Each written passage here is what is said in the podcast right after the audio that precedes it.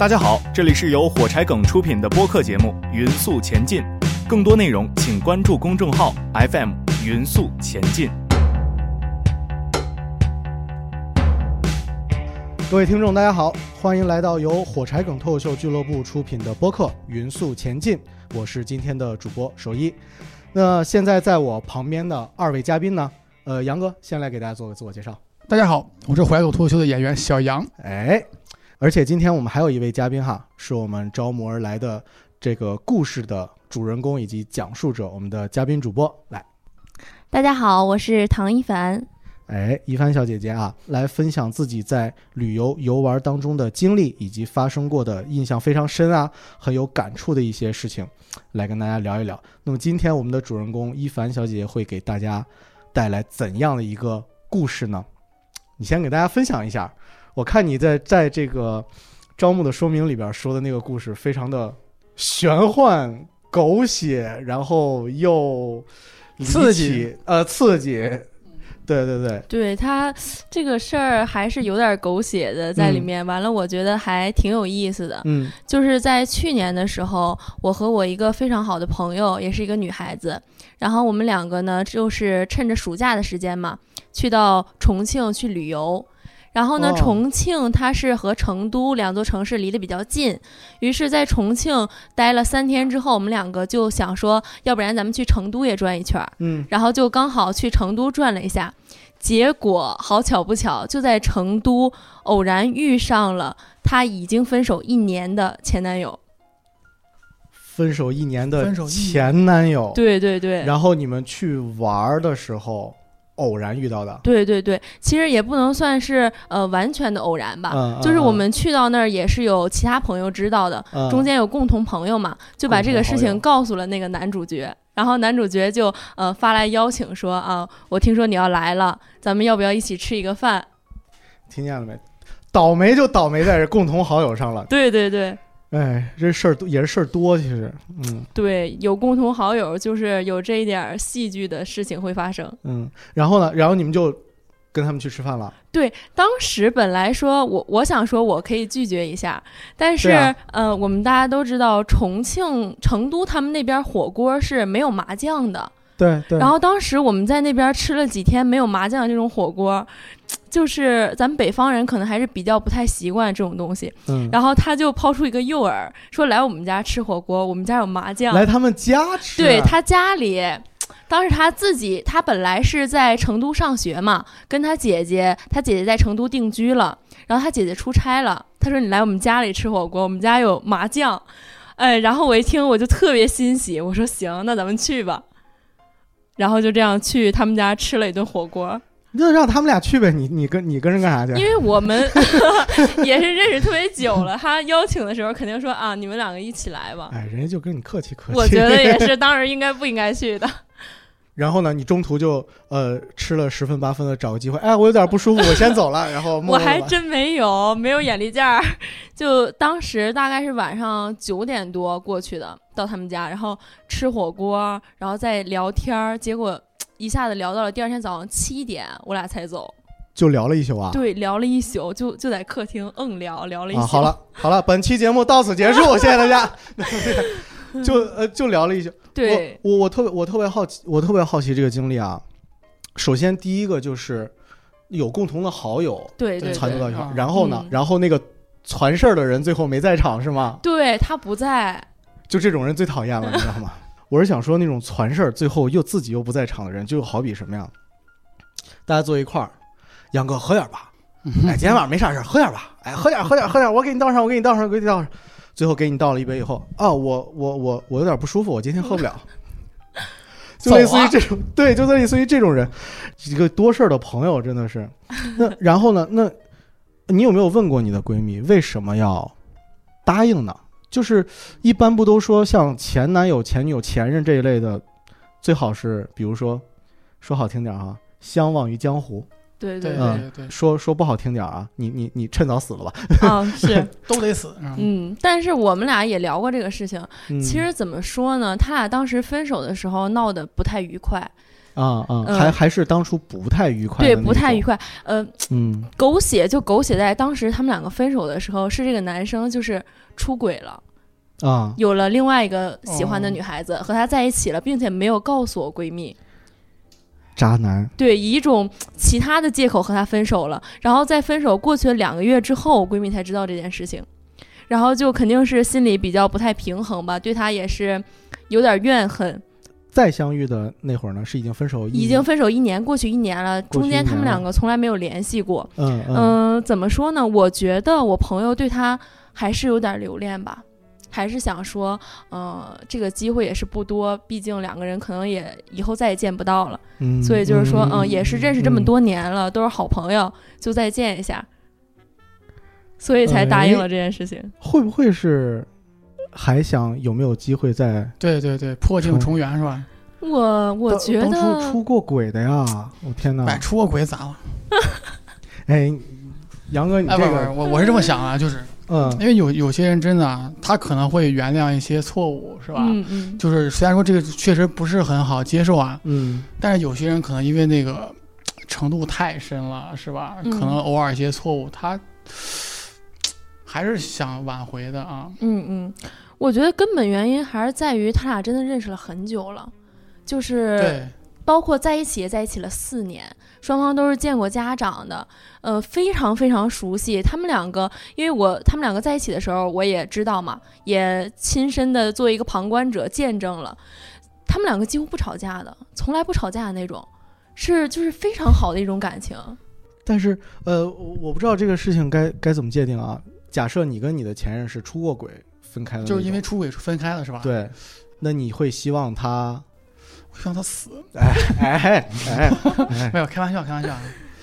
就如果如果是啊，如果是他出轨了，嗯，然后我就会反思自己，你会反思你自己。对我会反思自己，他为什么要出轨？是不是我哪儿做的不好？我这是第一时间要想的，因为我觉得对方如果既然要能够做出这种事情，肯定是在你这儿有些东西他是得不到满足了，或者是说你这边哪儿做的不好，让他产生了一些别的想法。我会先反思自己，然后再去找他的原因。哦，你也是吗？一凡，我觉得女孩子都会这样对于，女生来说，对对于女生还是啊会想一想，女生都会这样吗？对都会想。她当然自己也想了，先反思自己。我我我跟你俩都不一样，我会希望他死。不是真的真的，就就给你举个不恰当的例子啊，嗯，就比如说你在台上你讲脱口秀的时候，如果嗯观众不嗯笑，你是不是会找自己原因？你会觉得你自己段子不好，你不会说观众他是他不笑是因为他的问题，对吧？这但是啊，不，这个这里边有一个关键的区别啊，我不会给每一位观众都掏二十万的彩礼的。啊，也对，也对，也是啊，当然啊，这个每个人都有自己心中的评判。嗯嗯嗯你闺蜜当时心中的评判其实是，哎，再见一见吧，对，就还是啊出于一种、见一面少一嗯面的。好朋友的那种怜惜吧。对，嗯好朋友就是也是觉得，嗯，能见一面也没有什么，毕竟都过去挺长时间当初的了。嗯对当当初那个男朋友，你发现他出轨以后，当时自己心里的第一个想法就是，哎呀，孩子大了，不由娘了。那种当时分手的那种复杂情绪，已经随着时间就冲淡了。嗯嗯，嗯，重新再见面的时候，我觉得他的心态还是那种比较平和的。重新再见面，我觉得你在这个事件当中应该是观察的最客观、最细致，对也是最冷静的一个对一个一个角度。在你的在你眼里的观察中，他俩重新见面的第一眼的第一个表情，或者他们说的第一句话是一个什么样的感觉？嗯，我觉得就好像昨天还在一起的那种感觉，哦，很就是第一次见，对，非常啊熟悉。刚见面，宝，你怎么才回来？刚见面，我朋友就说：“哎，又帅了啊！”哦，就还半啊开玩笑对，半开玩笑又帅了。然后男生说：“啊，你好像胖了。”就是很熟悉的那种感觉，哦说明俩人还都不拘束是吧？不太拘束，可能也有那么哦一点儿，但是两个人也在掩盖这个事情。嗯嗯，掩盖可能是一种对伪装是吗？对 对对对你觉得，是伪装还是真我？觉得可能还是有点尴尬，但是也开玩笑伪装一下。嗯对，因为我之前听陈奕迅有首歌是吧，里边说就是两个人分开很久以后嗯，会有成熟的表演，嗯，对对是吧？是那那种感觉 是吧？对，实际上心里面根本就不想见对方，但是没办法，还是要有这种成熟的表演啊。但是我我我印象当中应该是那种我来到你的城市，啊 走过你来也没有那么那么文艺吧，哎你永远活在我的心中。有点矫情，有点矫情。明年清明节我去看你。也没有那么文艺，还是嗯挺大大方方的，就嗯嗯嗯，嗯哎，我突然想问一个问题啊，就是他俩当时见面的时候，两个人还是单身呢，还是各自都有对象了？哎，呃，我朋友是单身，但是那个男主角还在和他当时那个女朋友在一起。哦，还在当哦跟当时那个出轨对象在一起啊？。对，但但我我麻烦问一下啊，嗯，男的女的？女孩子，女啊，孩子，女孩子。哦，女孩他子，经常进 gay 吧嘛，所以哎哎，不是，主要是暴露了。咱咱们一会儿有机会可以聊聊 成都这座城市，哎哎，哎，琳琅满目，嗯万里挑一。哎，那那个男生的他当时当任的那个，因为我用“当任”那个词啊，因为我也、嗯咱们都不知道现在孩子、嗯还是什么情况，现在已经分手了。啊，太棒了！哎，鼓鼓掌吧！哎，活活该活该是吧？哎，活该嗯，啊、是那女生又出轨了是吗？不是，是那个男主角 又出终于和他又出轨分手了，啊！嗨，终于和他分手了。那哦当时这段关系有点乱啊。当时你的闺蜜和她前男友那个男生决定，比如说见个面，而且又约到家里，嗯又是两个女生一起约到家里，嗯，以叙叙旧吃火锅这个名义，那个男生当时他那个当任的女朋友知情吗？不知情，不知情也不知道是瞒着的。哦对渣男，确实，真的是个渣男，真的是个渣男。真的是个渣男。嗯，祝他早日成灵。哎，他那个男生就是就是除了渣男这一方面，别的嗯方面是不是很优秀的那种？长得挺帅的，哦，长得挺帅的，然后性格也是挺好的。嗯，哦，嗯，只是就是人品一般是吧？只是渣男，对朋友也挺好的，嗯，哦就是渣男。一般长得帅、性格好、对朋友好的渣的概率大。gay 的概率更大。哎哎哎就是你们三个人聊一晚上，就吃着那个火锅是吗？嗯，，对，哎呦，喝喝了点儿是吗？喝了点儿，喝了点儿，哦，喝了点儿那就正常了。没点酒能好熬一晚上，那除非有麻将是吧？聊都聊聊些感情，聊些嗯，聊聊最近怎么样？怎么样。嗯，哦，但是这种好不对，肯定不是这个。聊最近怎么样，都是那种场面话。哎，兄弟，最近怎么着了？在哪儿发财呢？嗨，发什么财？天天赔钱。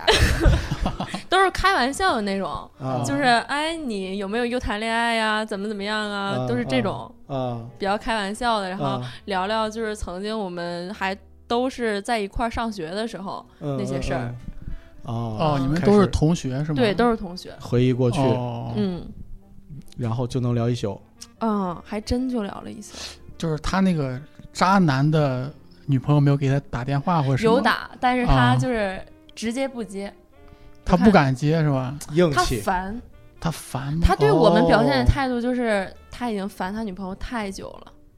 哦哇天哪，渣男居然还有这种烦心的事儿，嗯会演吗？会会演还是会我觉得也是真的哦 在演，你就比如说嘛，比如说咱们咱们三个哥们儿坐一块儿喝酒，然后杨哥跟我开玩笑，哎，你就就弟妹不找你啊，喝大酒喝一晚上，嗨，我才懒得搭理他呢。对对对，然后打电话不接，啊，第二天早上跪下，啊对，我觉得男生是有点那个劲儿。哎哎，是是渣男哈，是长得帅的渣男啊。对，渣男可能会嗯一方面也是要面子是吧？然后还会有各种花言巧语，他把那边哄好，然后这边也不会。嗯不去之前心里打鼓嘛，打鼓打鼓连我都打鼓，他肯定更打鼓。是是，你心里肯我都能猜到你心里肯定打鼓。我也打鼓，这事儿啊，跟我有什么关系？我非我只是想吃一顿有麻酱的火锅。对对对。然后呢？那嗯，见完以后，你跟你闺蜜，你们两个人有没有在聊过这件事情？嗯，她有什么感触或者感悟之类的？当时有一个场景还挺戏剧的，就是我们从他家出来之后，呃，在出租车里，他送我们上出租车，嗯，然后我闺蜜，嗯、好像是跟他说了一句类似于什么，嗯、比如说什么下次再见那种话语啊什么的，嗯嗯，那个男生直接就跳过了这个话题，没有回他这个事情，啊，就哦直接和他聊别的，说什么啊上了车了说一声，嗯哼，直接就是这些，哦，没有回他那个事儿，还觉得着急把你们送走有点了唏嘘。对，赶紧得顾着那边。嗯呃，你们之前一起上学的地方也是在成都吗？啊、不在不在，嗯嗯。呃，我们之前在唐山，就是我们都是唐山人。哦，唐山啊，啊，对对对，唐山人。我知道唐山有个赵丽蓉。如果拿现在市面上当红的小鲜肉明星来举一个类型的那种，他是那种型男型的、小奶狗型的肯定是奶狗嘛，嗯，对，还是他是奶狗我这一型的类型的，奶狗类型的。哦，奶狗类型的。嗯，嗯，大家会，撒娇的那种。如果你在成都遇到一位小奶狗，唐山的小奶狗，那你要注意会哦撒娇的，那嗯你可得要注意了啊！小心你俩纸短情长啊！哎呀，经过这段经历以后，你有没有什么比较比较意外的，或者说，嗯，跟当初预想不一样的一些情况？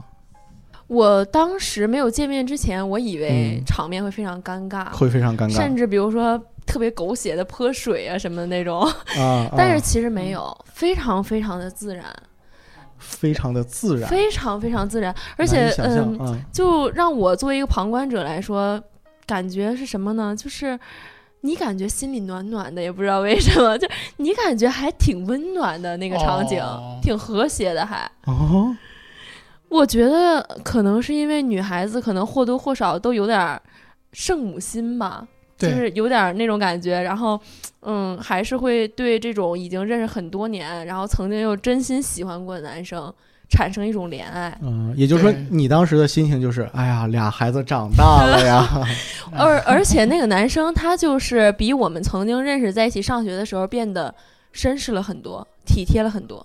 哦，也就是说，这个他们俩分手之后，过了一年多，这个男生是是对他有变化，还是说这个男生感觉他变了，这个男生感觉他长大了，长大了？成长对，啊，就是孩子长大了呀，很绅士，很体贴，很温柔他，毕竟很细心。渣男嘛，他他照顾很多女生啊，怎么会学点什么吧？是吧？但是一在嗯一起，一在一起以后，立马就不一样，对，真的不一样。嗯厌烦了就不一样了。对，就这种男生啊，我跟你说，真的，你每次多给他点小费，他对你更好。旱的旱死，涝的涝死。哦，有有有这个现象。对嗯对对，女生都喜欢长得帅的，比如像我们小杨老师啊。但长得帅很多都是零和一啊，是吧？对呀，对对对对长得越帅的越是零和一。对我我也发现了，而且很时尚那种，是吧？，对，对，尤其是在成都，成都全都是零，全都是零。全都是零，稀有的一。万里挑一，哦万里挑一。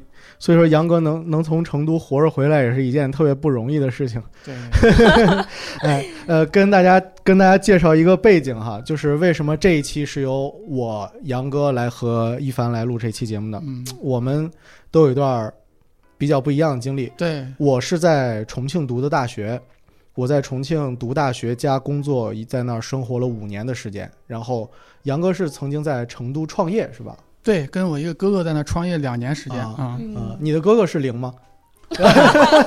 他是一，哎 哎呀，哦，那你是零。嗯，没有没有没有没有，说到正题哈，在这次旅行回去之后，你闺蜜有跟你聊过这件事情吗？就会她会跟你说：“哎呀，集美，我本来以为怎么怎么样，怎么怎么样，我以前还怎么样，现在不了，现在我怎么样？”有跟你分享过这些吗？他并没有说点儿这种很文艺的话，他就是以那种语气说：“他怎么还不分手啊？”就是这种。哦，就是说说这些。然后平时其实关于嗯他俩这个事儿，我们已经聊的够多的了。都很嗯了解了，他不可能再跟我说什么，嗯哎呀，我还是觉得怎么怎么样的，没有那么矫情。他就是怎么还不分手啊？他怎么就爱上了他呢？怎么就哎呀，哎呀，纸短情长啊怎！么还分手？怎么还这么帅啊？我觉得当时的情景是，他怎么还不分手呢？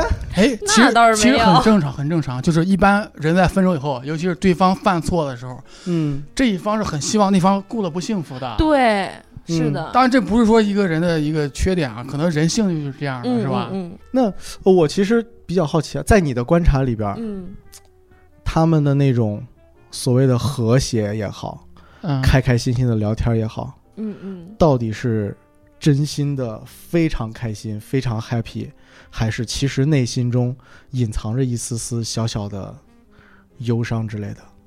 忧伤，你觉得会有吗？忧伤我觉得没有，物是人非对啊，男生应该没有，男生肯定没有，对，我朋友我感觉也没有。对渣男肯渣男肯定会没有的，嗯，嗯渣男他都别说有点忧伤了吧，对，他恨不得高兴的要死。啊。真是。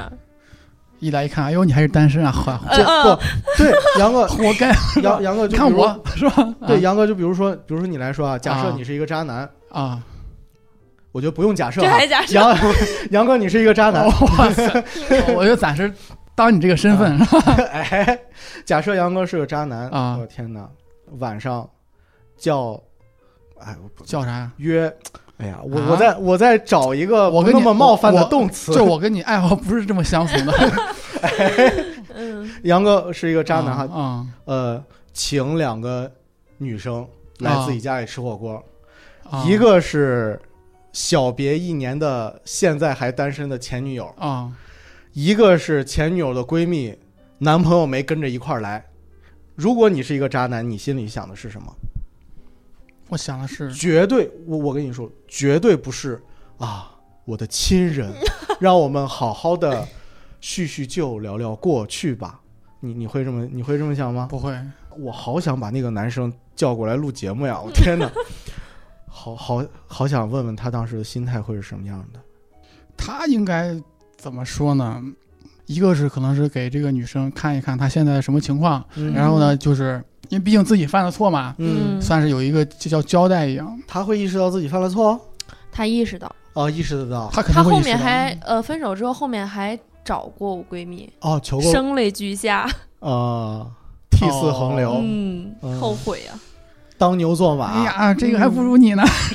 哇，真是还真是那种感觉呢，嗯，真是后悔了，为啥我要选择他呀？哦，合着这个不如我了，你想起来找我来对他，真有点那个感觉，太不要脸了。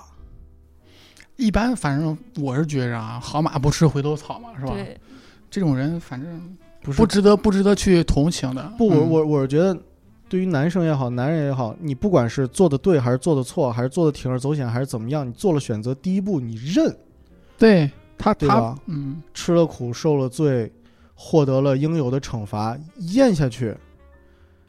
他这种行为你知道吧？就相当于比如说你在井里边吐了一口痰，反过来你又渴了，想去里面喝水，这是不可能的。嗯我觉得不可能。我觉得，我我我觉得顺着杨哥这个思路说啊，我觉得这个事情就像什么呀？你在井里边吐了一口痰，吐完了发现你没摘口罩，吐自己脸上了，吐自己特别的尴尬。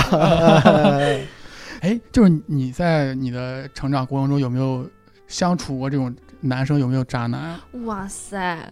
我觉得这句话应该改成你的成长过程中相处的不是渣男的都有谁？我身边太多渣男了，嗯，太多。呃，世上渣男哦千千万，我的身边占一半，哇，全都是，我都见怪不怪比。比如你的二舅、三叔，我觉得我的朋友们交往的几乎都是渣男，我天哪！现在的遇人不淑吧？还是现在的年轻人玩的好嗨呀、就是你有没有交往过渣男？嗯，哎呀，又是一半儿是吧？又是一个又是一个扎心的问题。这个问题。我天哪！我觉得渣男这个事情很难界定，因为有的男生嗯他可能对一个女生非常好，嗯但对另外一个女生却非常不好，那你怎么判定他是不是渣男呢？他只是渣了第二个女孩子而已，他对第一个女孩子很好呀。哦，哎我觉得现在，呃，咱们网络上大多就是很直接的说这个男孩子是渣男或者怎么样。其实，在我心里，我觉得，嗯，他的道德呀，他的人品什么的都是 OK 的。嗯呃，他只是可能因为呃有跟你谈恋爱的时候，比如说嗯一些小问题，嗯呃没哄你啊，或者是呃嗯、怎么怎么样了，这些都不能说他他是渣男嘛，对吧？对对，对对对，哎，这又是一个，哎，我觉得我是赞同这个嗯，这个。对我也这个我也赞同。那么嗯直接的下定义，我觉得还是不太好。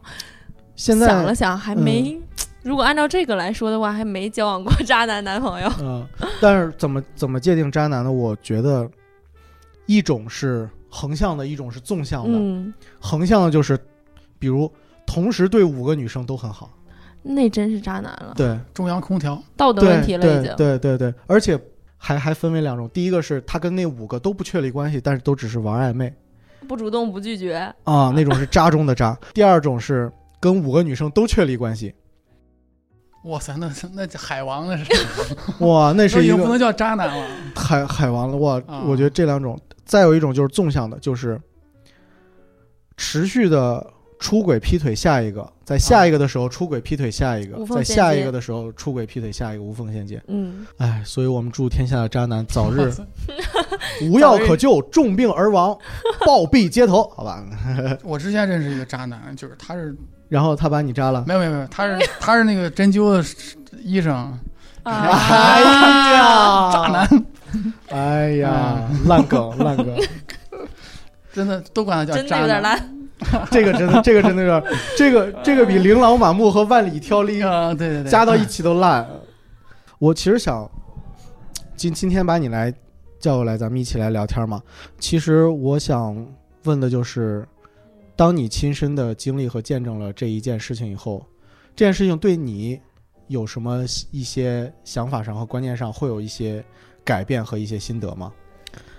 肯定是有，嗯。嗯、我觉得从他们这件事儿之后，嗯、我就会也想到自己谈的恋爱或者是怎么样的，嗯，然后我就觉得其实这个事情在我看来还是一个挺好的事情，两个人在一起的时候对，啊。因为你想两个人在一起的时候肯定是美好的，但是嗯分开肯定是不愉快的。嗯嗯、与其说你分手之后两个人一直闹得老死不相往来，嗯一直活在怨恨对方、唾弃对方当中，嗯，不如说我们可以聊开了、说开了。如果可以的话，以后我们还当朋友；如果不可以的话，我们也就祝愿对方嘛。嗯这个是嗯一个，我觉得还是比较好的一个分手的处理方式吧。可是怎么聊开呢？哎呀，当初我背着你跟他勾搭在一块儿，实在是因为她比你好看多了。那可没有啊！我作为一个旁观者，我要说，那个女孩子真的不如我朋友好看。啊，那那我换句话说，当初当初咱俩在一起的时候，我出轨他呀，实在是因为他太有钱了。那也没有呗，我朋友自己挣的钱也挺多的。那可是，对啊，可是这样哎，其实没有道理，怎么说？其实倒是开呢？并没有，对呀、如果就是那些事儿，我们已经不想追究了。不管你当初到底是头脑一热呀，或者是你深思熟虑怎么样的，你离开我选择他了，到现在今天为止，对我来说已经不重要了。呃已经不重要了。对，重要的是，我不可否认，我们曾经在一起是很美好的，就那几年特别的开心。对，很开心，很幸福过。嗯，现在我也是希望你以后能够好，能够幸福的。哦，这还是一个对，这是一个很好的很好的心态，我觉得。我没有想到嗯，啊。杨哥，你们老一辈人也这么觉得吗？老一辈人其实挺好的，挺好，而且嗯我觉得就是包括零零后啊，可能思想上确实比是的，八九十年代出生的人要更更更开明一些啊。对对对对对，其实这些都没关系，我们呃匀速前进嘛，我们要的就是更多、更包容，也更不一样的一些表达和观点。所以我，但是我我我比较我比较嗯好奇哈，嗯，就是那些短暂的不愉快也好，或者说怨恨也好，那一年多的时间，各自生活那一年多的时间，其实都已经可以说原谅吗？还是说已经忘掉了？还是说已经释怀了、想通了，觉得无所谓了、不在乎了呢？我觉得这个事情肯定没有办法做到真正的说我原谅你，嗯，嗯，嗯，只能说就是算了，没必要，没有必要再纠结那个事情了，嗯。就是这样一种心态吧。嗯，就有点儿有点儿类似于那种来都来了，大过年的，对对对，嗯呃还是孩子，还是孩子，所以以就觉得跟之前那位跟跟跟之前的，比如说那个他也好，嗯，两个人在一起那几年的那种最开心的、最幸福的那段时间，其实是在自己脑海中更深刻，对对对，呃，也也更重要。嗯，嗯，确实，确实，嗯，那两个人会像，比如说，嗯，都说有一种关系哈，是超越了友情，但是已经不可能再是恋情。就是他们两个，嗯，就是嗯他们两个，嗯、就是肯定不是友情了，嗯然后两个人也绝对不可能再在一起了。嗯 为什么？为什么？为什么？为什么？因因为你想，如果在一起之后在一起之后，肯定不可避免的会牵涉到说，你之前离开过我，你以后会不会还离开我？这个坎儿肯定是没办法过去的，我没办法完全的嗯信任你了，嗯，这个事情是过不去的。啊。但是，呃，已经变成了一种类似于多年的好朋友，非常嗯了解的那种感觉。嗯，就是我们非常的了解，我们曾经也啊，有过特别好美好的回忆，嗯。我们也我们也非常大度的，我希望你幸福，你希望我过得好，对，但是这里边有一个前提，就是不要再把嗯忠诚和忠贞放在我们的关系当中。对，哦。如果嗯，假设哈，嗯，我是说假设，千万不能当真哈。嗯，如果这件事情发生在你身上，发生在我身上，，对，原原本本的复原在你身上，你在那一刻，你选择见还是不见？见啊见，见，嗯，但是我估计我会跟我闺蜜的态度不太同。哦，就是提前买一瓶硫酸，揣兜里。你见好啊，到了，你热吗？我我泼给你。嗯见到就问怎么还没死啊，还活着呢？哦，还没死？我感觉跟跟打情骂俏一样。你个死鬼！对，哎呀，我等着你把我杀掉，不会的不会的。不会的，不会的，不会的。你也会见，会见，嗯，会心平气和的，还是满怀期待的，还是讽刺挖苦的？嗯，我觉得这三个词都不太准确。嗯，满怀期。待也没有什么好期待的，挖苦我也没必要，到今天我还来挖苦你。嗯，平和肯定也跟是我，有什么关系？不不是我，心里还是有点打，打鼓吧，嗯，心里还是心里还是会有点打鼓。哦嗯嗯，忐忑，忐忑，怎么说？就是一种，呃，如果是我的话，我会觉得，因为我已经对我现在自身很自信了，嗯我也对我过去我嗯没有什么好觉得亏欠你的地方。嗯，就是见面，如果我们呃聊得开心，挺好；嗯聊得不开心，那也没关系，那个泼瓶硫酸就走。嗯、直接泼他脸上。呃，那既然心里打鼓，为什么还要决定见呢？就是嗯一定要见他一面的原因是在什么？是什么？可见可不见，一定要见吗？嗯，这个最终最终最根儿上那个原因是什么？倒是没有到一定要见的地步，嗯只是觉得既然有这个机会摆在你面前的话，嗯你没有必要抗拒。你如果啊抗拒逃避了，反而你心里有点什么似的。就是还没有放下那个过去走。过去啊。对我，我为什么要逃避你？怎么不是你嗯逃避我呢？对对，那见了以后会说什么？会打招呼？嗨，你好，好久不见。还是说估，计也是一种调侃的玩笑式的开场吧。哦，嘿，你好，好久不见。啊，还是说这是《武林外传》开头吗？烧的纸还是说收到了吗？，Hello，好久不见呀。哎，说会会怎样？他不会这么做作吧？呃对，我估计就来了，来了来了，来了！吃点啥呀？有段日子没来了。哎呀，家里麻将还有吗？喝点儿。不会不会见面就是，哎呦，还活着呢。可能会啊，你、啊但是这种你开玩笑说出来，反而大家氛围没那么紧张。我觉得反而会稍微放松一点儿，没那么啊紧绷绷的。嗯嗯嗯，他会说什么？你都还没死呢，我怎么能对吧？嗯，我估计以我前男友，他就是笑一下，然后插科打诨过去，不会反过来再 diss 我一句。嗯，然后呢，也会坐下来聊天儿。对对对，嗯，会聊聊。但我估计如果是我的话，我会追问到他现女友这件事情上，哦，我肯定会追问一下。哦，就比如说当年哦，那那狐狸精现在还活着呢哈，嗯，真啊是、那还没死啊。那个绿茶婊，呃，活得好好的，就是你会不会关注？就是比如说分手以后啊，会关注他每一步的动态。世间朋友圈、世间微博之类的。我们都没有微信的，嗯，哦，没有微信了，应应该都没有吧？我估计大家跟分手之后，就是如果不是那种还能做朋友的关系，应该都没有微信了。就是有些人可能会有小号加着他的一些啊，社交平台，啊那啊还对可能是没有会忘记吧？比如世间世间微博这种事情，但是我觉得世间这个事情真的存在，就不管你还喜不喜欢他，还在乎不在乎，你就是想世间。我就是想看他怎么死的。哎，看他倒是不重要，看他女朋友特别重要。他怎么样我不在乎。哎，你女朋友又更新了，又发照片了。对哦，对世间前男友的现女友，对，真的会，就是你你都已经对他没感觉了，但你还想世间。按捺不住这个好奇心。女孩子之间还是会稍微有点攀比，嗯，怎么又漂亮了？就是你那个期待肯定是他不好，是吧？啊，倒是也没有啊。啊怎，么他要是特别不好，我也老娘当年瞎了眼啊，了，对对对，就会觉得自己很丢脸，我还是希望对他，会觉得自己很丢脸。嗯，还是希望他好。你你这个想法哈，就是嗯如果在旅行当中遇到了前男友，你也是决定再去见一见、聊一聊嗯啊嗯。嗯，那这件事情，你的男朋友是怎么看的呢？哎，这个前提是，如果我现在有男朋友了，对，我是不会见了。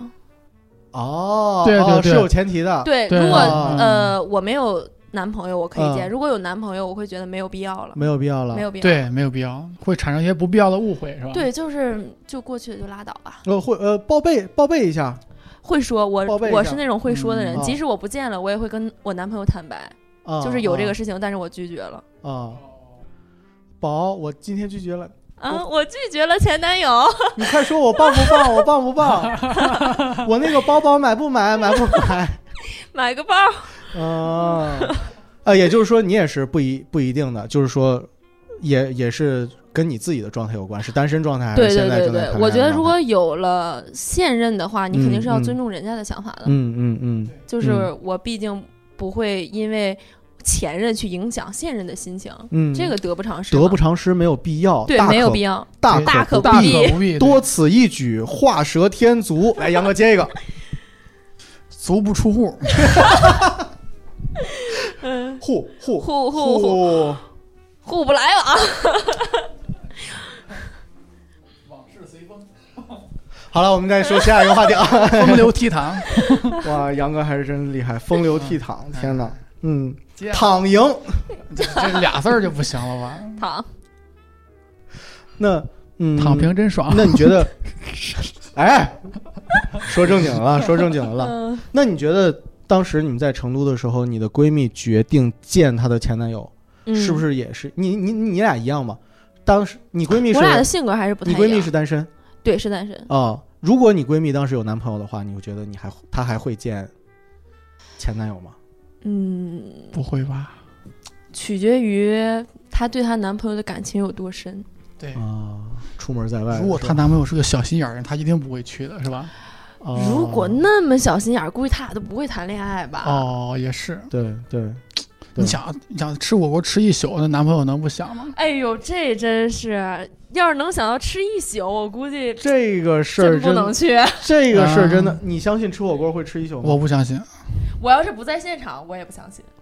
对呀、就是因为你在现场，所以才能吃火锅吃了一宿，知道了吧，我？觉得也是。这麻将真不错哎，好长时间没见了。你呀你呀你 他俩现在怎么还不走呀？你坏事儿，你坏事儿，坏事儿就坏在你在场这事儿上了，真的。我不该去了。你应该你应该去找你们之间的那个共同朋友，哎，哎，这个事儿你挑成了啊，挑成了，对对对对对，我送他进屋的，我送他进屋的，走走走走走走，咱俩吃饭去，咱俩吃饭去，跟他俩待着吧。会有这种想法吗？这种是坏心坏心眼没有哎，你今天要是不提，我都想不到啊、当天我不该去。哎，哦，现在想想有点，你回现场，嗯，不敢去，但你要不不该去。你闺在的话你闺蜜你闺蜜心里不一定怎么想的我跟你说，哎呀，哎呀，这个多事呢，你怎么还不走呢？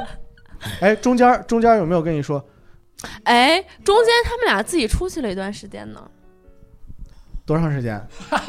他俩下楼去遛了个狗，哦，买了点儿呃小吃上来。当时我在屋里做饭，我想啊、在这件事，在这个这个过程当中，可能说实话的只有那条狗。那就把狗请来。哎。哎呦喂，中间有没有跟你说，嗯，那个没有酒了，你去你去买个酒去。然后你还在那儿，我我去干嘛呀？我人生地不熟的。我去，麻将给我吃完了怎么办？关于关于关于这个问题啊，咱们确实也聊了很多。对，发现嗯我发现其实确实每一个人的想法真的就是不一样。嗯你像你像对于你来说，你是看，那你会看你前男友当时的状态吗？你会问，如果你的前男友当时他有女朋友的话，但是你单身，你还会决定去见你的前男友吗？咱们把这个嗯把这个事儿聊嗯透了。取决于他的女朋友我认不认识。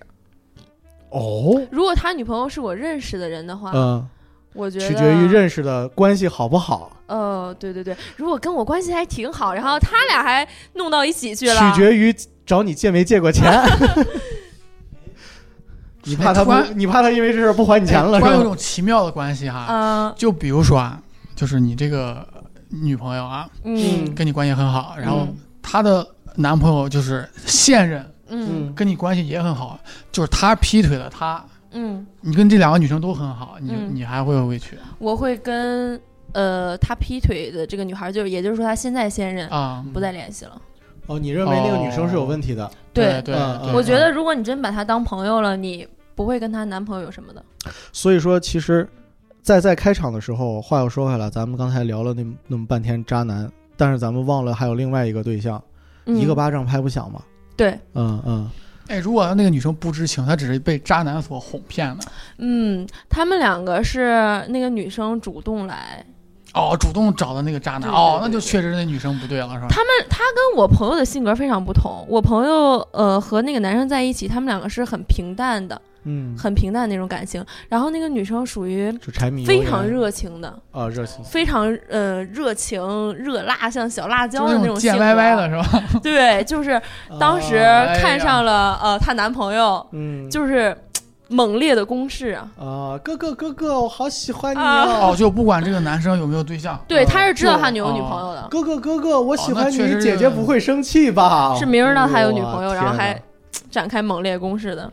对，有时候可能是说好听点啊，嗯有时候爱情确实是很盲目、很很冲动的，你知道吧？就不管对方是什么样一个状态，都会。嗯说不好听点儿，其实我觉得男生女生多少都有点问题。对，对嗯如如如果如果说用“渣”这个词有一点点一刀切和过分的话，我觉得用“不负责任”这个词可能更加中和又客观一些，嗯嗯嗯，对，不负责任，对吧？嗯你完全可以，比如说，你完全可以说：“杨，我们俩分手吧。”你别管因为什么，我们俩分手吧。啊，哪怕今天晚上分了手，第二天我去找别人去，也也对，我觉得那样也是可以。这叫无缝对对对衔接。我嗯大不了，大不了是对吧？啪啪打脸什么的，但是最起码，哪哪怕是我上一个小时去跟他确立的关系，下一个小时再跟原来的分手，我觉得都有那么一个小时的不负责任的确实，时候。你只要对另外一个女生产生好感了，你就应该对你的现任女朋友立刻提出断开关系。哎，渣男肯定会这么说。哎呀，我嗯好不忍心啊！哦，我天哪！哎呦我天呀！我现在就想打你，你知道吗？一定他们会这么想的。那是对现在的女生的一种更加的伤害。啊啊！呃哥哥啊哥哥，你别不理我，你不理我，我就去死。哎呦，我会说你好不忍心啊，然后然后我扭头跟你说，哥哥哥哥，我动不动就要死，姐姐不会生气了吧？姐姐会杀了你吧？姐姐会给你烧纸钱。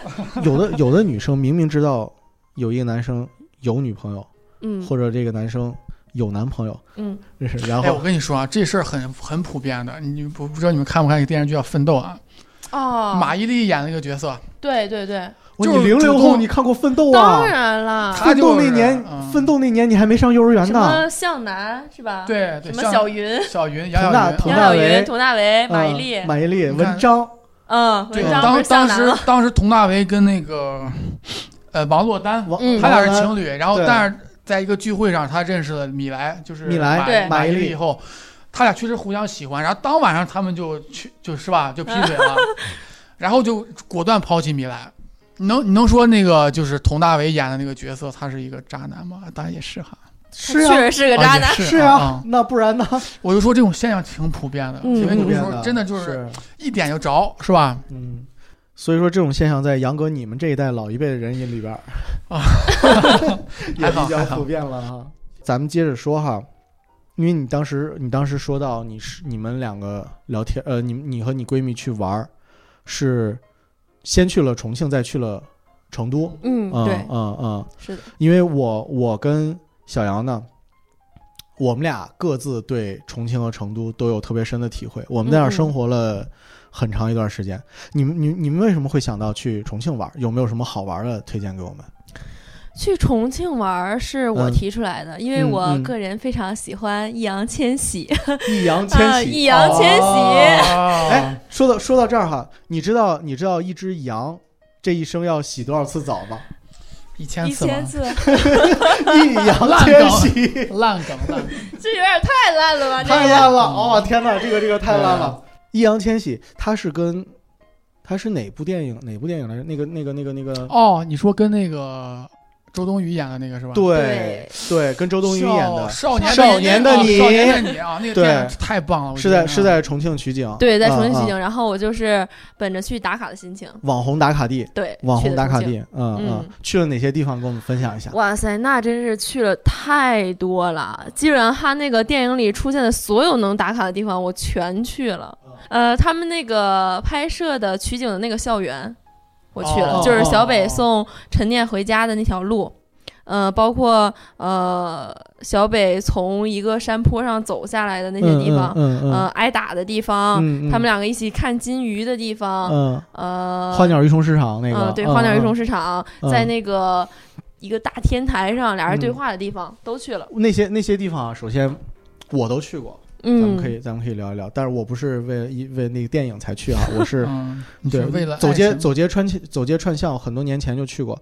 他们我印象特别深，一个镜头就是在电影的后边儿，呃，在电影中间，陈念在前面走，嗯小北在后边跟着，穿着一个黑色的卫衣，戴着戴着那帽子。是黑色的还是灰灰色的灰色的。灰色的卫衣，背着一个包，戴着一个帽子，插着兜，哇，那个卫衣后来我就买了。周边啊，嗯 周边。周边周边周边，开玩笑啊！那条路，那条路，哎，说来也巧，那条路是我上大学的时候谈过的一个女朋友，一个前任的高中那条路，哦，是在重庆市渝中区的中山四路。嗯对，那儿有一个中学叫求经中学，求特别的哦美，而且特别的幽静，是那种老路，对对对。而且那个哦。墙是那种可能很久很久了，大概几十年那种布满了苔藓嗯。那种墙，对，布 布满了布满了苔藓的那那种那种墙。还有还有一个地方就是他们相遇，然后呃也是走街串巷路过的，其中有一个地方当地叫黄果坪，嗯。哦，你是说那个就是他每次下学他后边跟着嘛，嗯嗯。是那样的一个地方是？吧？嗯，就是保护他嘛，嗯然后嗯嗯因为因为当地有一种树，当地人叫黄果树，嗯，其实那个字应该念绝，那儿应该叫黄蕨坪，黄但是觉坪，对，哦但是当地的方言叫黄果坪。那儿我不知道你去去没去，整条街区全都是涂鸦。哦，我去了，嗯嗯，哦，那个很漂亮，对嗯。对，因为那儿有一那儿有一个非常非常厉害的大学，叫做川美嗯。四川美术学院，嗯嗯。那儿有几代人、几代学生、几十年留下来的那种涂鸦，整栋楼都是涂鸦，整条街都是涂鸦，特别棒，真的特好。非常适合打卡是吧？已经没地儿写了，不让人写满了。网红网红打啊。卡、网红打卡地，现在真的可以写张纸上把它贴上去，嗯到 CEO 拿个油漆给他们刷了。啊，对，吃什么吃什么好吃的了吗？在重庆重庆当天晚上吃了一顿串串香，串串，嗯嗯嗯，哦不怎么辣，导致第二天去吃火锅的时候就点了个九宫格。就你觉得你行了对，我觉得还可以啊，不是很辣。我的天！然后第二天点了个九宫格，辣的，嗯嗯低估了自己，嗯，真天是。如果菊花有颜色，那一定是辣椒红。哎 哎呀呀呀呀呀呀呀呀呀！没事，下一趴，九宫格一定要吃的鸭肠、毛肚、菌花、腰花、脑花。脑花，对对对对对对，蹄筋儿，嗯，三线肉、有一个东西，我不知道你们吃不吃得惯，黄喉。黄喉，对对，那个东西很怎么说呢？那个味道哇塞，筋道、脆爽、弹牙。啊啊，我觉得还还可以，嗯但是就是那种味道啊，就是嗯，还有一个还有一个更脆更好吃，嗯叫牙梗。牙梗是猪和牛的牙龈，哎呦我哦天，然后黄喉，黄喉太有意思了。黄喉，你看从名字上，我们以为是黄喉是类似于喉管、呼吸道一类的，不是。黄狗，黄狗 黄狗，耶路 黄道，哎哎，黄狗是喉咙，黄黄喉是猪和牛的大动脉的心管儿，血管壁，哦，对对对，天哪！那个东西是很有营养价值的，太好吃了吃完以后对身身体是很有益的。这些东西我都不吃，啊！你都不吃我，不吃。那你那你九但宫格是你九宫格呃吃了些啥动物的这些内脏什么的，我全都不吃你。九宫格吃就，怪不得你这么瘦这么健康，确确实是这样的，确实这样的。到那儿把一袋儿麻酱掏出来，把一袋麻，哎，我真掏出来了，哎你我真的掏出来了。掏出来芝麻酱，我自带了，我们两个自带了两袋麻酱，自到那儿就急了。自带芝麻酱。你没有去试一试那个香油碟吗？没有，我不吃香油碟。那个香吃不惯，确实容易北方人拉肚子。真的离不开麻酱呀，我觉得。对对对，其实重庆人也离不开麻酱，就打麻将。血战到底，是吧？对对对，好啦，三条交通，谐音梗。老子糊了，嗯老老谐音梗了，我天哪！你去重庆吃九宫格火锅，然后自带了一袋一袋麻一酱芝麻酱，啊，从口袋里掏出来一袋麻酱，然后你到店儿，服务员来来点韭菜花，服务员看傻了，我这是傻子吗？哎，我？趁他不注意呃，立刻挤到碗里。重庆人也吃麻酱，但是那个芝麻酱他们吃的很少，在加在面的汤底里，就是重庆小面、牛肉面、肥肠面的汤底里、是有一点点芝麻酱的，但是仅少此那一点。嗯。那你们九宫格火锅都吃了些什么呀？那些都不吃就吃了很正常的什么肉肉牛肉、羊啊，肉片、肉卷，各种菜、各种蘑菇，就这些，哦。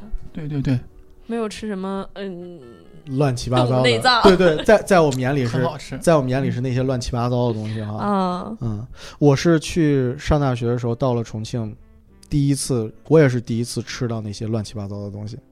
刚刚第一口吃那个东西的时候，特别棒，嗯，特别的好吃，然后呢？然后我就从此一发不可收拾。我每周必吃，每周必吃火锅，不吃火锅、哦浑身难受，就像就跟克拉利似的，一顿不吃浑身难受浑，身难受。这玩意儿谁研究的呢？爬山爬的感觉怎么样？是不是特别？嗯，我感觉挺好的，我还是很喜欢重庆这种就是所谓的山城，山城到处都是到处爬台阶，路都是不平的，嗯又上又下，嗯我觉得很有城市魅力。你去，如果你去那个，在那个电影里边，小北住的那个破屋子，嗯。因为那个破屋子是临时搭的，但是那块地特别有意思，嗯。那块地是在一个高架桥，嗯。是在呃南平的同源局轻轨站附近的一个高架桥，嗯。那个那个高架桥大概得有个八九层或者十来层楼那么高吧，一个高架桥下边是一片荒地，是吗？对，然后那栋楼特别有意思，就重庆很多楼都是那样，你从一楼进去，嗯。然后你上楼，你走到八楼或者走到十楼，你可以出去，你可以出，哦可以出去，出去也是一条马路，哦，是很多都是这样，很多都是这样。你在那边很多的酒店，哎，我为什么要非要说酒店？有很多的饭店，哦，我没有去过很多酒店啊，很多的酒店，有很多的那种经营性场、营业性场所，没有，就是很多的很多的楼啊，很多的建筑。你从路边进去，发现那是三楼，对，真的是，然后一楼在哪儿？一楼在地下，但是你下到一楼出去，发现一楼外边还是一条马路，就是半山腰和山脚下。我看很多那个轻轨是从那个楼里穿过，对对对，那个是嗯轻轨二号线的李子坝站，哦，是那个当时就是那儿原来是一栋居民楼就，我我朋友推荐我就看夜景，从几号线的哪儿坐到哪儿，对对对那一路上全是那种好看的景色。说白天你怎么做，晚上怎么做，是吧？那儿那儿本来是一栋居民楼，后来要改造轻轨，呃，它会很扰民吧？有两个选择，第一个就是把那栋楼拆了，重新建轻轨站，但是那样成本非常高。然后但是当时选择了第二种，就是穿楼，对把居民该迁走迁走，因为那儿建站，居民肯定是要迁走的。那栋楼实际上已经没有居民了，现在。那栋楼就是那个轻轨站的办公啊哦。啊办公啊营业。那那些，它下边因为那个轻轨站在五楼，没有居民，在五楼还是在六楼来着，我忘了。反正你如果下楼的话，就你从那个六楼可以直接往左手边走，就到马路边上了。但是你也可以选择往右手边走，下楼下六层楼，下到一楼，出去还是马路边，就是就是江边了。包括在那边爬山，下雨了吗？你去那几天？没有，我下啊那、我去那天是完全没下雨，而且是最高温。那你们运气真的特别，嗯、也不一定好啊，特别一般是吧？特别一真的。很热，几月去的？八月份哦，你八月你敢去重庆旅游？真的很热，大太阳，对最高温，确实感觉那儿的热跟这儿的热有什么区别？就是嗯 咱们北方的热，比如说你唐山，那边应该潮。唐山的八月份呐，唐山的八月份，我觉得还行，没有那么热。嗯但是重庆的热，它是一种怎么说呢？我就用那个千玺的话说，就是嗯。四十度，然后保温膜哦。裹着你的感觉，裹着你出汗的感觉。嗯嗯嗯，那个热，它是热到骨子里的，根本嗯你就透不出来风，有闷，特别闷，没有风，嗯。有风也全都是热风，嗯，非常热。那么热的天啊，还非要去到处去嗯。跑，还要打卡，对，然后又要爬山，嗯，还要吃那么辣的，九宫格。对对，就是为了易烊千玺。也不是啦，我自己也喜欢旅游，嗯。而且我是觉得重庆也是很有魅力的。有魅力。我不是说呃为了他怎么怎么样，嗯。我倒不是那种脑残粉啊，啊，就是我是想要感受一下他当时在这儿拍戏的时候的那种心境。哦所以才还原一下啊。对所以你闺蜜扮演的是陈念。扮演的是一种 爱屋及乌的角色。嗯，我特别想想知道，就是玩了一圈以后，如果用一句话或者两句话来总结一下嗯，重庆给你的印象是什么样的？嗯，我觉得有很多人现在在网上或者是在哪里为什么微博呀、贴吧形容嗯重庆，嗯，基本上就是说重庆很热嘛，嗯很山城，或者包括现在很多呃说唱歌手也都是重庆出来的。对对大家对重庆的那个固有的印象已经停留在很热、很火辣、脾气很爆。火爆，嗯，嗯江湖，对，但是嗯我觉得除了这些之外，带给我另一面不同的是，嗯，重庆是非常有烟火气的地方。烟火气，对有一个生活化。嗯如果用一个颜色来比喻它的话，嗯。我觉得像是金黄色。嗯，金很黄色。金黄色。色。很多人说去重庆打卡拍照，一定要嗯。等一辆小黄车嘛，黄色的出出租车，车对，很有标志性特色，开过去，黄色的出租车，然后他们那里呃开着的饭店呀，或者是营业的场所的路灯，嗯，都是那种黄黄的路灯的感觉，暖暖的，对，暖暖的。的，呃，这种感觉让你 感觉特别好。重庆非常非常热，你有一种 大汗淋漓的感觉，嗯，但是你当你站到山城的脚下，然后嗯。你回头看着那种穿着短裤啊、啊。老头衫背心的人在那儿，当地人说说笑笑，吃着串串，你感觉他们的热是很舒爽的，嗯，对对，很有生活气息，感觉非常好。啊我很喜欢重庆，后来你又去了，你们俩又去了成都，对，嗯，成都跟重庆啊，在外地人眼里，尤其是在离得远的比较咱们这人眼里，往往是分不大清楚的，会对对会，混淆。嗯然后又有很多人叫西南双子城，嗯，对对，嗯嗯，又有人叫什么川渝一家亲。啊，成都给你的感觉是什么样的？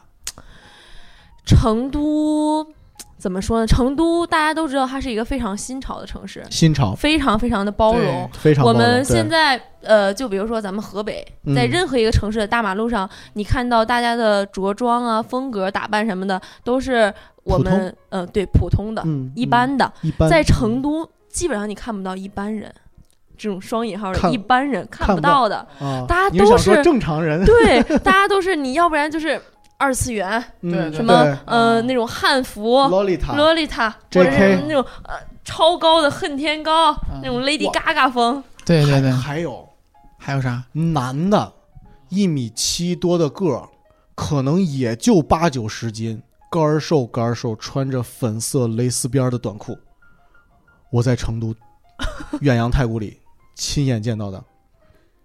当时我手里那碗面，都不香了。你还拿着面，口水都流出来了。别的我不在乎，毁了我一碗面，这天呐，又新潮又又又另类，对对对，嗯嗯嗯，因为嗯大家都说成都非常包容嘛。包容。对，不过呃，反而我会觉得它包容的另一面就是让我们这些普通人去到那里会有点不自在。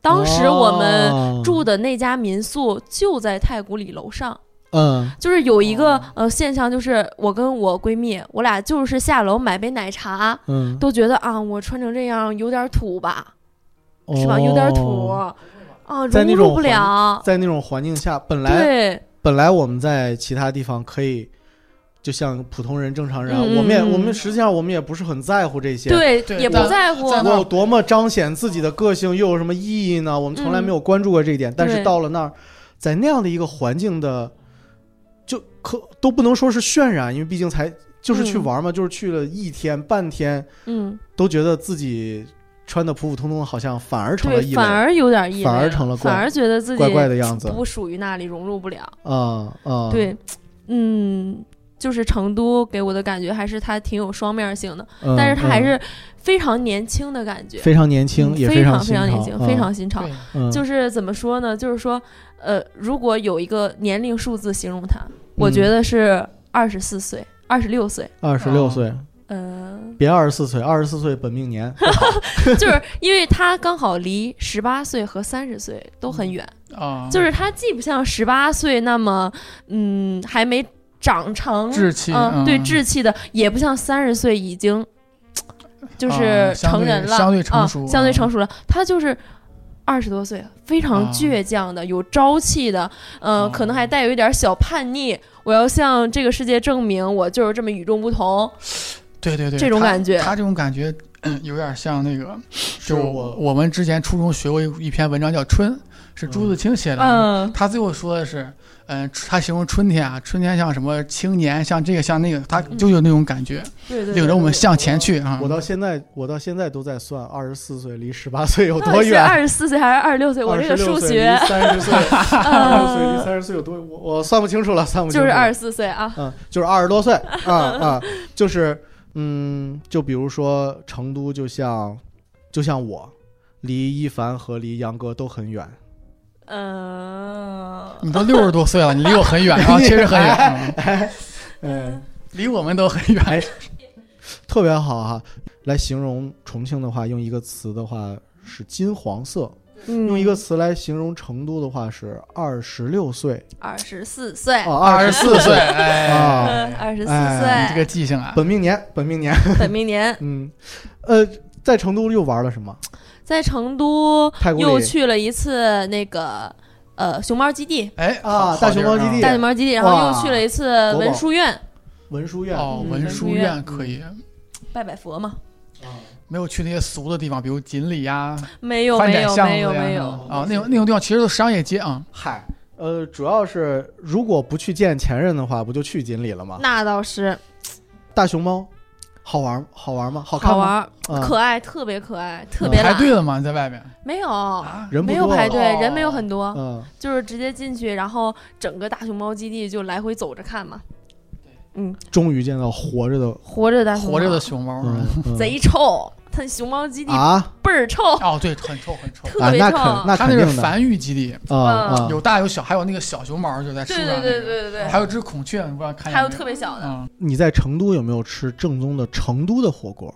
没有哎，都说就是这个四川火锅哈，重庆火锅，嗯啊其实成都的火锅口味儿跟重庆的火锅不尽相同。成都的火锅，它的辣也不是更轻一些，但是它的辣更柔和，但是更绵长一些。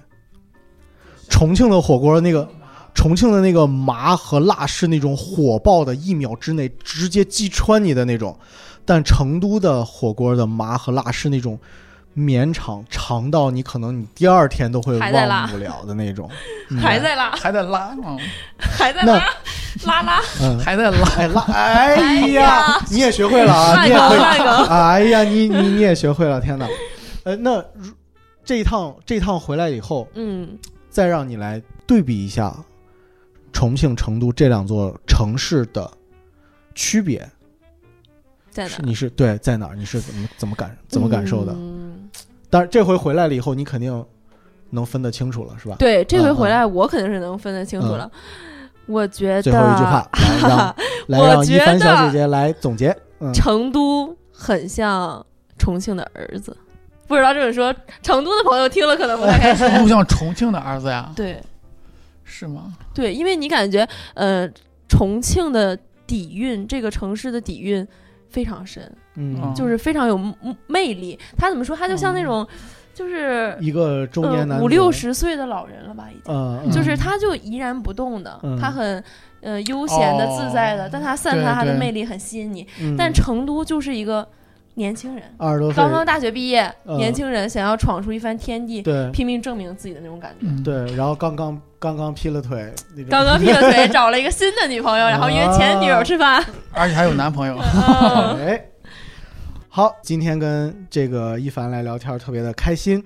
咱们今天呢，呃，又讲了讲在你的旅游游玩经历当中，在旅途当中遇如果遇到了前任该怎么办？嗯嗯，我们知道，如果我们这个在这个话题当中呢，没如果没有聊透哪个观点呢，你有别的想法，你也可以在呃底下的评论区中告诉我们，哎，让我们有一些更好的、更新的一些观点。那咱们这期节目就聊到这儿，嗯非常的感谢杨哥，非常的感谢一凡。来，呃，节目的最后再跟大家来介绍介绍自己吧，收个尾。感感谢大家，感谢大家嗯收听我们这期节目啊。嗯，然后当然，同时也欢迎大家去虎牙梗脱口秀的演出现场，哎观看我们的脱口秀啊。对，请记住我的名字小杨啊。哎，小杨，来，嗯，希望我的故事能够让大家觉得生活中有一份乐趣吧，一份一份乐趣。有一份开心的事情，就哎对我来说还是很好的一个事儿。啊，好的，嗯，谢谢各位收听本期的匀速前进，我们下期再见。